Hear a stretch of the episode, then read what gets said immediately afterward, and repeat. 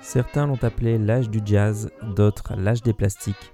C'était l'époque de la jeunesse flamboyante, étiquetée la jeunesse perdue par Gertrude Stein. F. Scott Fitzgerald publiait Gatsby le Magnifique. Henry Ford réalisait son rêve d'une automobile du travailleur. Josephine Baker scandalisait des deux côtés de l'Atlantique. Les Marx Brothers et Mae West attiraient les foules sur Broadway et les gangsters de la contrebande de l'alcool comme Al Capone et Dutch Schultz échangeaient des coups de feu avec J. Edgar Hoover et Elliot Ness. On passa de la normalité de la présidence de Warren G. Harding à la prospérité Coolidge. La bourse grimpait et tout le monde rêvait d'être millionnaire. Aujourd'hui dans cet épisode nous allons parler des années 20, autrement surnommées les Roaring Twenties.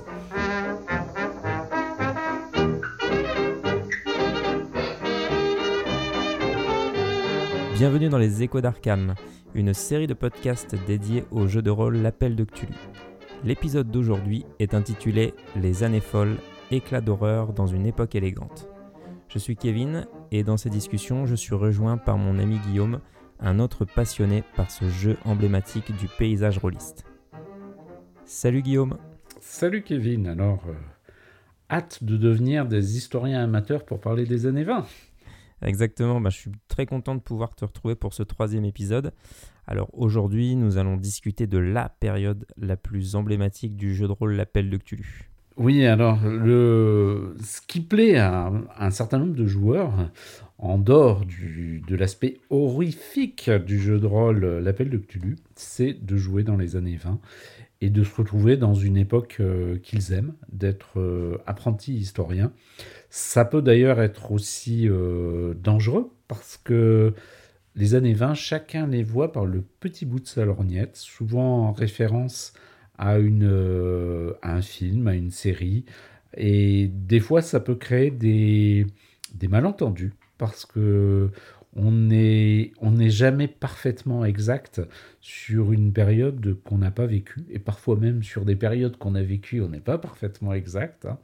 On est des fois dans le fantasme, actuellement c'est le fantasme des années 80, mais ça arrive que des, des joueurs soient tellement obnubilés par euh, cette, cet agréable voyage dans le temps qu'ils en, ils en oublient un autre aspect euh, du jeu de rôle, qui est l'aspect horreur, pour euh, soit être de, des techniciens, des spécialistes, des historiens très confirmés sur les années 20, soit vouloir redevenir absolument, euh, je ne sais pas, par exemple, la Miss Fisher qu'ils ont vue dans leur, dans leur série préférée, ou...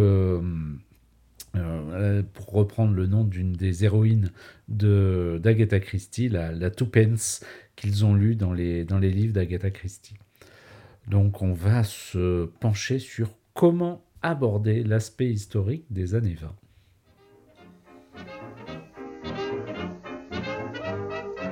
Je ne sais pas si tu te souviens, mais au premier épisode, avait, euh, j'avais mentionné que euh, à la base, le créateur de, l'appel de Cthulhu, donc Sandy Petersen, avait prévu de jouer, euh, de faire jouer le jeu dans l'époque moderne.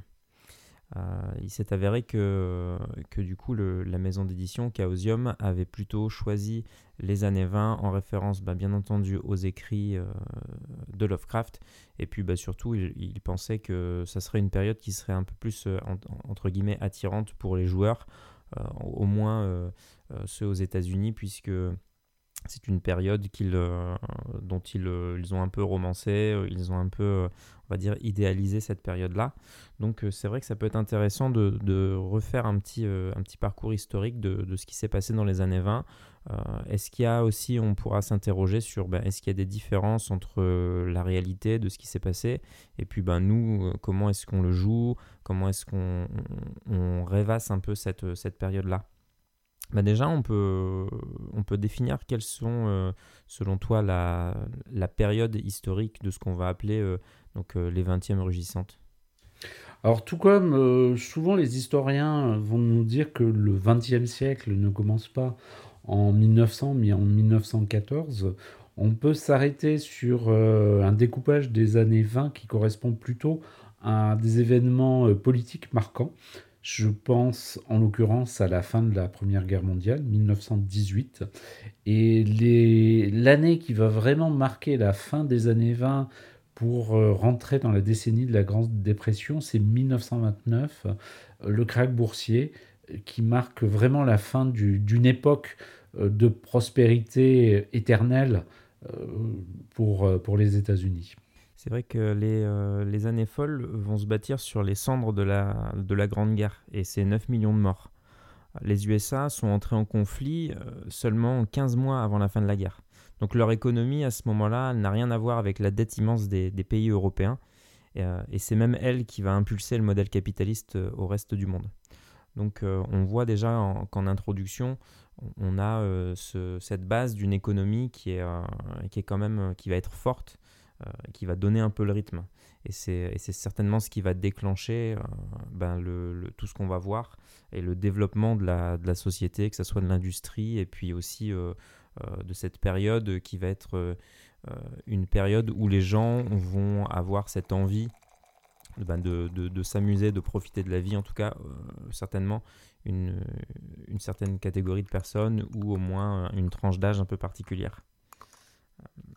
On va, on va arriver sur une période où les épouses qui, dont les maris étaient partis à la guerre ben, ont, dû commencer à travailler pour pouvoir subvenir elles-mêmes à leurs besoins et à celles de, leurs enfants. Et puis, ben, pour certaines, euh, les maris ne vont pas rentrer de la guerre. Ou alors, euh, même si leur mari rentre de la guerre, elles vont continuer à avoir ce désir de, travailler euh, et de continuer la vie active. Donc on va commencer à, vivre ce, ce que les historiens ont appelé l'émancipation de la femme. C'est une époque de grands changements sociologiques. Et en fait, ce qui est intéressant, c'est qu'on se retrouve euh, dans, un, dans un schéma sociologique qui est proche de celui que nous connaissons maintenant, la transformation d'une euh, société euh, campagnarde en une société urbaine et la, transformation d'une société avant tout qui était sur l'économie primaire, l'agriculture, enfin, vers une société qui évolue vers l'industriel et le, et le tertiaire les, services. Et ça, ça a une importance également, comme tu disais, dans le, dans le rôle de la femme, euh, dans la, distinction genrée du travail et dans une certaine liberté que vont, vont acquérir les femmes. D'ailleurs, euh, les femmes, elles obtiendront le droit de vote euh, en 1920 aux États-Unis. en France, elles l'obtiendront en 1944. Précisons qu'il y a d'autres pays qui avaient quand même précédé les, États-Unis. Euh, en Allemagne, si je ne dis pas de bêtises, c'était en 1918. Et euh, en Nouvelle-Zélande, qui était le, le pays précurseur, c'est à la fin du 19e siècle. On va parler un petit peu d'une, je ne sais pas si on pourrait dire d'une voilà, d'un style ou d'une catégorie de, personnes, de, femmes qui vont un petit peu se distinguer par rapport, euh, par rapport à, la société euh, de cette époque. C'est ce qu'on va appeler les flappeurs. Les flappeurs, elles sont mises à la mode euh, par le cinéma, puisque les années 20, c'est aussi l'émergence, non seulement comme spectacle consommé, puisque ça, ça avait déjà commencé euh, dès les années 1910, mais aussi comme, euh, comme élément qui va impacter la culture et le mode de vie du cinéma. Les, femmes euh, deviennent des, des garçons en Europe ou des flappers aux, États-Unis parce que d'une part elles sont amenées à travailler et d'autre part elles ont des modèles féminins qui leur apparaissent dans les, dans les films. Alors qu'est-ce qui va les distinguer un petit peu, ces femmes-là? C'est euh, surtout déjà par leur tenue vestimentaire. On passe d'une euh, époque euh, donc, qui était l'époque victorienne, où on avait des, des femmes avec des, longues robes, des corsets, des, cheveux attachés avec des gros chignons au-dessus de la tête et des cols très droits. Et, là, on a une mode qui va arriver avec des jupes qui vont être plus courtes, surtout souvent juste un petit peu au niveau du genou. On va avoir des coupes de cheveux qui vont euh, se raccourcir avec des, coupes au carré. Euh, on va avoir euh, également des... voilà, elles vont commencer à, fumer en public, conduire, travailler, comme on l'a dit. ça va être vraiment un phénomène de société qui va se reporter à la fois dans le cinéma, comme tu le disais. Il y a des magazines qui vont en parler, notamment le magazine Vanity. et puis, mais la question c'est de savoir est-ce que la majorité des femmes de l'époque, en tout cas des jeunes femmes de l'époque, étaient des flappeurs? Alors, je pense pas. Je pense que de toute façon, comme d'habitude, on a l'image d'une époque qui est l'image des classes moyennes et des classes supérieures. Euh, il y avait beaucoup de, femmes euh, des classes populaires qui travaillaient bien avant la Première Guerre mondiale. Euh, et c'est encore plus le cas pour les femmes noires aux États-Unis, hein, par exemple. Mais quand on parle d'évolution de, de, la femme, souvent on se réfère à ces classes moyennes et supérieures. Donc euh, les nobles en Europe, euh, les grandes bourgeoises aux États-Unis ou même une petite bourgeoisie va évoluer dans ce, dans ce sens et va être la femme, les femmes dont on parle et qu'on prend, que les magazines prennent en photo et qu'on voit dans les, dans les cocktails. Et c'est cette évolution de la tenue, avec effectivement une certaine liberté dans le, vêtement, mais également euh, dans la coiffure. Hein. C'est à cette époque-là que la, la, figure de la garçonne avec ses cheveux coupés plus courts et euh, coiffés d'un chapeau cloche va, va apparaître. Quant au mot flapper, il vient, du, il vient des chaussures, puisque flap flap, c'était le bruit que faisaient leurs leur chaussures euh, quand elles, quand elles marchaient, puisque l'arrière de la semelle était libre.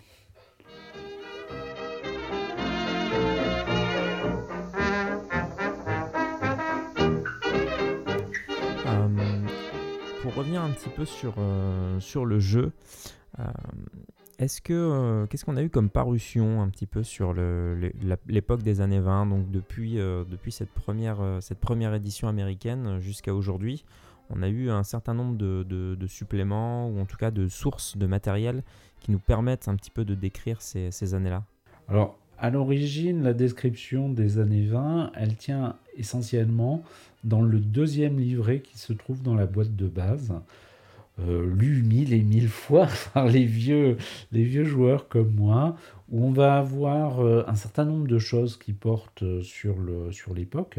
Bon, en dehors des, des données techniques, on a par exemple des descriptions d'équipements, des, des biographies. biographies d'un certain nombre de, de personnes importantes de la science, de la culture et de l'histoire.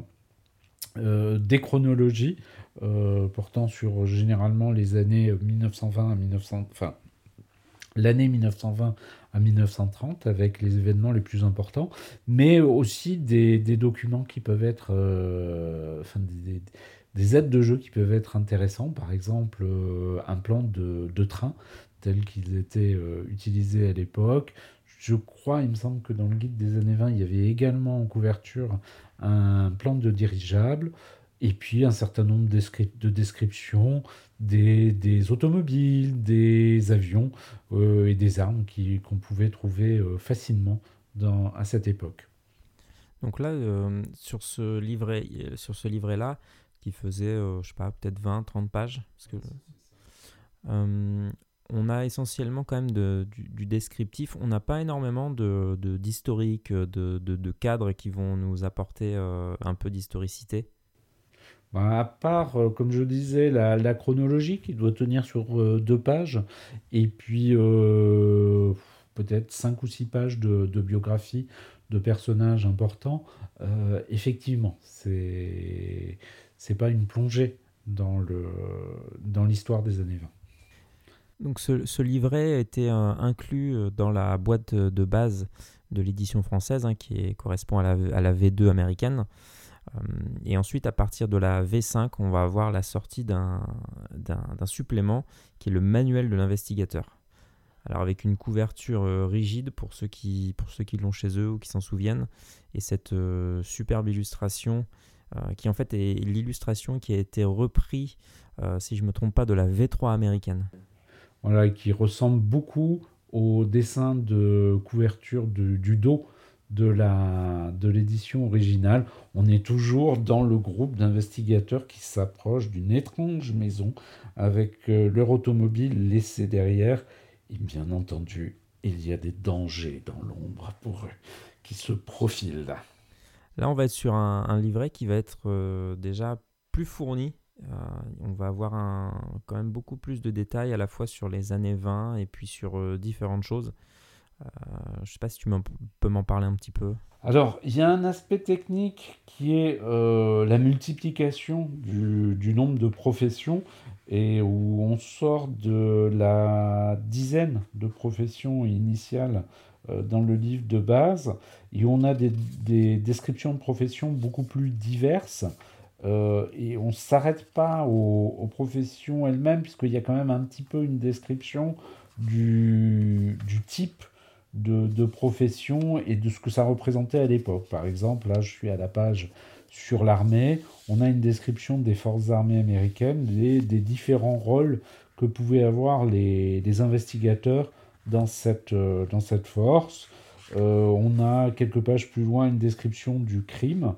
À chaque fois, il y a une référence à une petite biographie d'un personnage euh, important de cette époque. Hein. Par exemple, là, sur le crime, bah, bien entendu, Al Capone, avec son année de naissance et son année de mort, et puis une rapide euh, biographie. Donc on est toujours dans cette idée des, petites biographies. On a euh, du matériel, euh, un peu plus, et on a surtout un texte, enfin plusieurs textes d'ambiance sur les années 20, avec eh bien, une description globale de, des 20e rugissants, la prospérité, on a un, arrêt sur différents points. Par exemple, la prohibition et le gangstérisme, hein, c'est un point important pour définir ces années 20. On a euh, le, cinéma, le, les sports, euh, la mode, la garde-robe des années, des années 20, euh, et puis certains points qui vont un petit peu plus intéresser les rôlistes, par exemple des articles sur les, les modes de les recherches et documentation, donc globalement par exemple les journaux, mais aussi euh, les bibliothèques, des points plus précis sur comment voyager, transport et, transport et voyage, et puis ben, sur la fin, comme je vous disais, euh, une série de plus approfondie d'équipements, et puis enfin la description des différentes professions et ce, que, ce que ça peut vous, vous apporter. Et il y a même des petits appendices, par exemple, sur la criminalistique. Donc, euh, beaucoup d'éléments qui vont être encore repris et développés par la suite dans les, dans les éditions euh, suivantes. Hein, par exemple, sur la criminalistique, ça n'est qu'un euh, petit appendice d'environ une page dans le manuel de l'investigateur. et le, le, je ne sais plus comment ça s'appelle, ce, cette, ce, supplément euh, Forensics et euh, qui, qui, sera édité par euh, Sans détour bien des années après, où là on aura, je sais pas, je dirais au moins une centaine de pages, rien que sur ces, éléments. Voilà, donc des éléments qui, sont, qui peuvent être importants dans une partie à savoir, hein, par exemple, à partir de quand on a pu, faire des recherches sur les empreintes digitales euh, retrouver un coupable grâce à ses empreintes digitales ou à son groupe sanguin. Quand je te vois le, le feuilleté, ça me rappelle qu'en fait, à la base, ce, qu'on a, nous, euh, le manuel de l'investigateur, c'est en fait deux manuels séparés euh, qui ont été publiés aux États-Unis, donc qui s'appellent Investigators Companion. donc il y avait deux volumes. C'est exactement la même chose, sauf que du coup, ils ont regroupé les deux dans un seul volume. Euh, c'est juste une traduction. Euh, euh, mais à l'origine, c'était deux manuels qui étaient avec une couverture noire, quand même moins jolie, je trouve, que, que ce qu'on a nous en France. à l'époque où, d'ailleurs, ça c'était la, version américaine était sortie en, en 94. pour la version française, il faudrait regarder dans le, dans le manuel si tu peux me dire à quelle année il est sorti. Moi, ce qui m'amuse beaucoup, c'est de voir que aux États-Unis. Alors déjà, c'est bien, merci Jeu des cartes de, de nous avoir fait des économies. C'est 95 a priori. 95, oui. Euh, donc ils n'ont pas, euh, ils ont pas trop, euh, ils ont pas trop tardé. Ouais, juin 1995.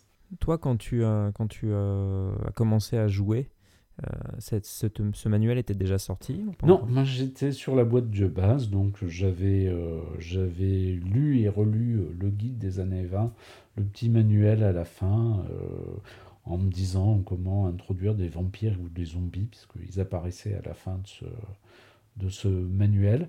Mais euh, quand le manuel de l'investigateur est sorti en 95, je l'ai, acheté. Et notamment, je trouvais ça très intéressant de pouvoir sortir des, des professions de base euh, qu'il y avait dans, le, dans, le, dans le, la boîte de base.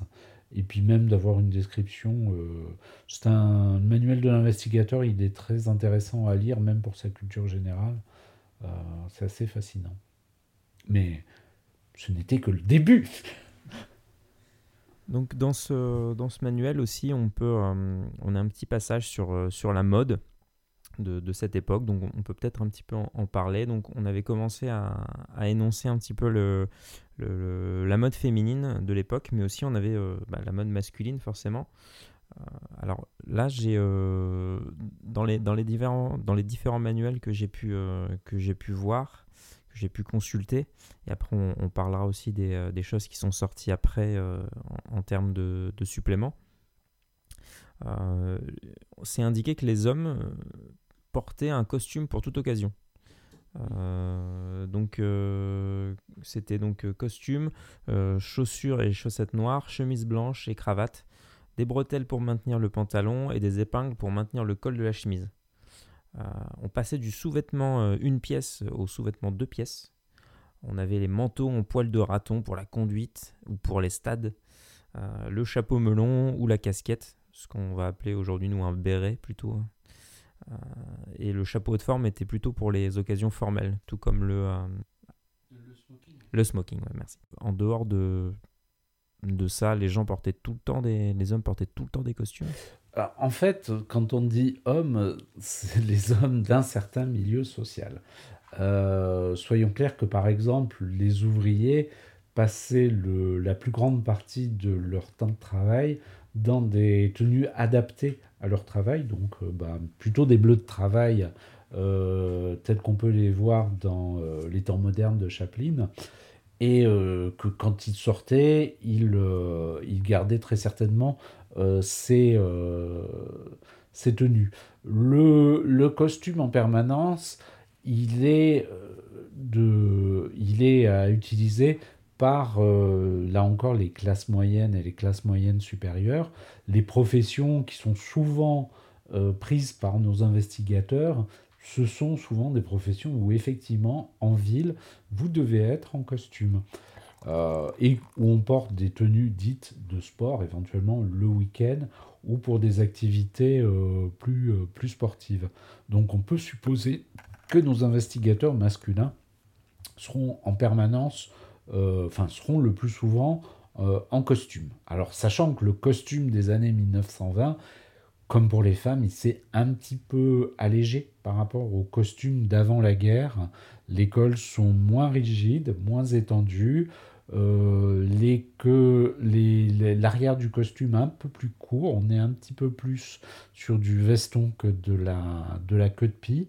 De même, euh, les chapeaux qui restent très qui vont rester très à la mode jusque dans les années 1940 euh, on est euh, essentiellement sur euh, bah, le chapeau melon, il est un petit peu plus spécifique à la, Grande-Bretagne, mais on est généralement sur ce qu'on appelle un chapeau mou pour les, classes moyennes et supérieures, et à une casquette pour les classes plus populaires.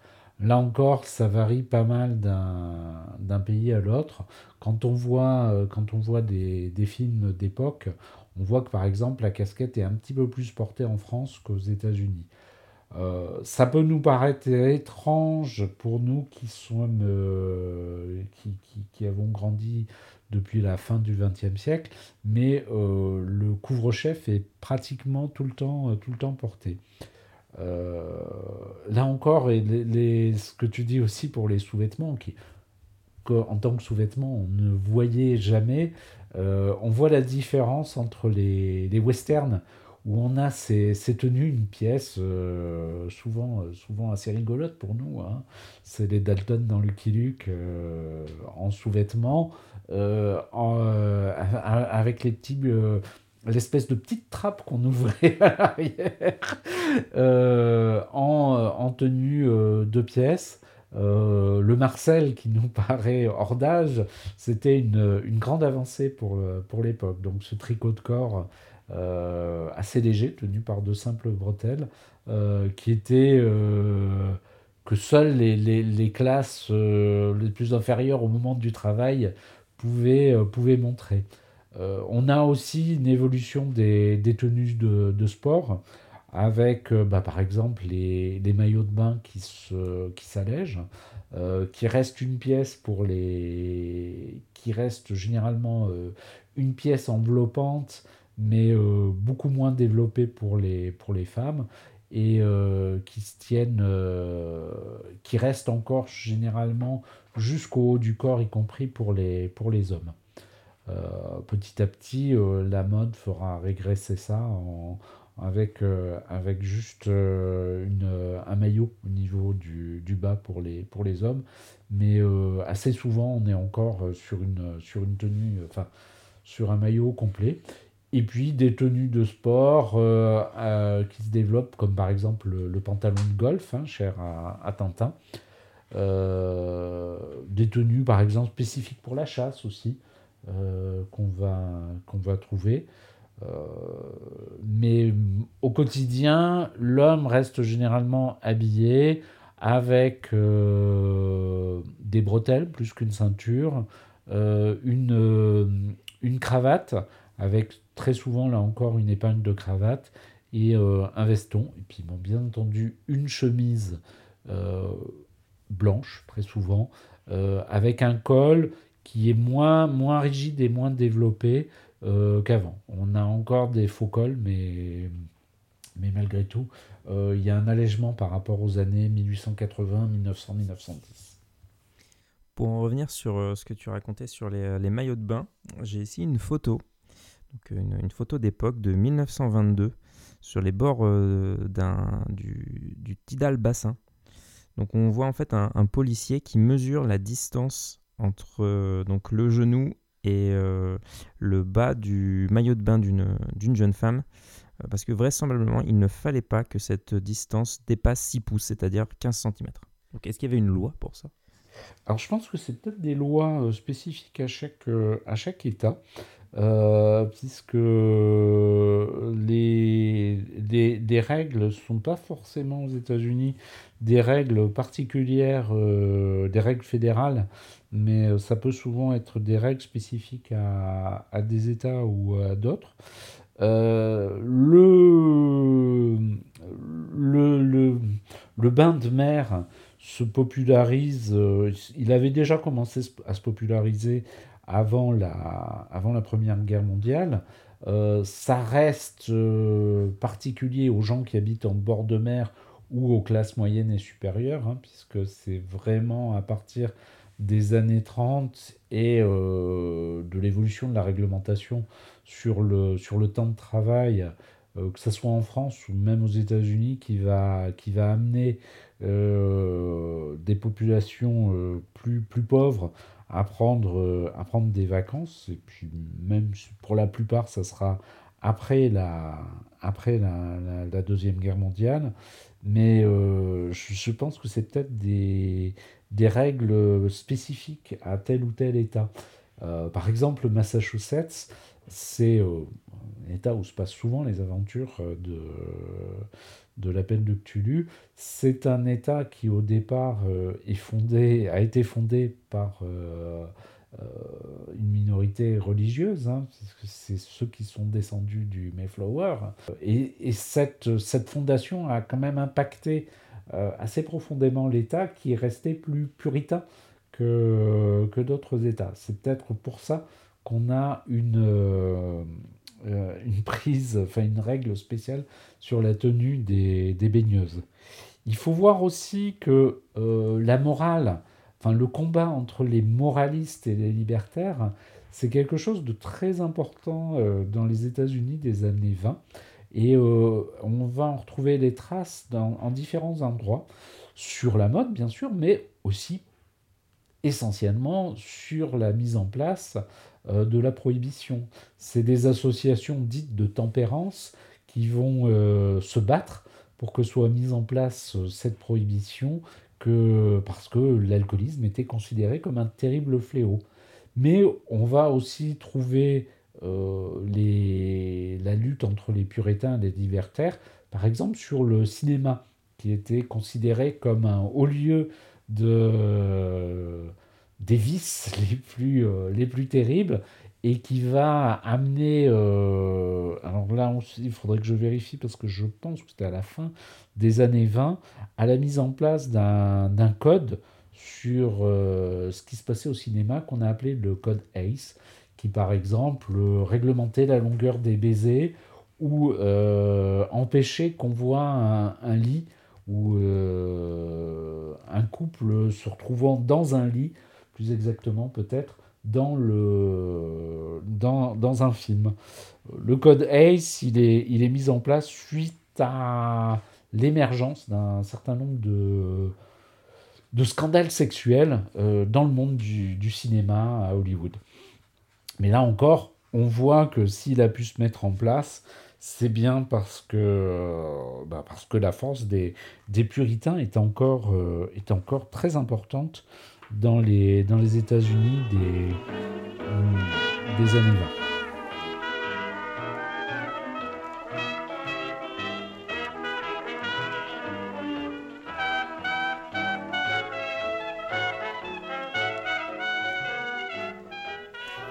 Pour euh, terminer sur cette première partie d'épisode, euh, on va pouvoir euh, parler de la sortie d'un autre supplément. Donc on a parlé donc du premier, du premier livret qui était sorti avec la boîte de base, puis le manuel de l'investigateur qui est sorti avec la V5, mais on a aussi un, gros pavé qui est sorti avec la V6, qui est donc au cœur des années 20, sorti par les, les éditions Sans détour. Donc là, on est sur un manuel euh, qui, euh, qui fait... Euh, qui est malheureusement difficile à trouver maintenant. Qui fait plus de 500 pages. Là, on a plus de 500 pages de description de, des années 20. Également, on, peut, on peut dire que le manuel de l'investigateur de Sans détour et puis même celui de Edge, c'est encore épaissi avec pas mal de, de renseignements supplémentaires sur les, sur les années 20. Mais vraiment, c'est ce, ce, livre qui, qui, reste le gros livre de référence, euh, avec euh, oui, voilà, 500 pages. C'est important. Donc euh, ça comprend donc toute l'historique des années folles. On va passer par ben, les, les, idéologies de l'époque, on, va parler euh, donc euh, de la politique, on va parler euh, du quotidien, on va parler donc de, des différentes explorations, des découvertes, d'énormément de, personnages, enfin de personnes historiques qui ont marqué ces époques-là. bref, on a une description qui est gigantesque. vraiment, je pense que on le disait tout à l'heure, mais euh, si Edge sort euh, aujourd'hui un, supplément sur les années 20, ils vont avoir du pain sur la planche parce que je pense que ça va être difficile de faire mieux. C'était très très très très complet. Oui, alors a priori, de toute façon, je crois pas que ça soit. qu'il ne l'ait pas prévu tout de suite, puisque le manuel de l'investigateur de, Edge, il est lui aussi assez complet sur cette période. Enfin, il est plus riche sur cette période. Cette première partie d'épisode s'arrête ici. Vous allez pouvoir nous retrouver dans la partie 2 où nous allons euh, développer euh, euh, d'autres sujets concernant les années 20, que ce soit le développement de l'automobile, les différents progrès, les découvertes, le confort moderne. Bref, rejoignez-nous dans la deuxième partie d'épisode.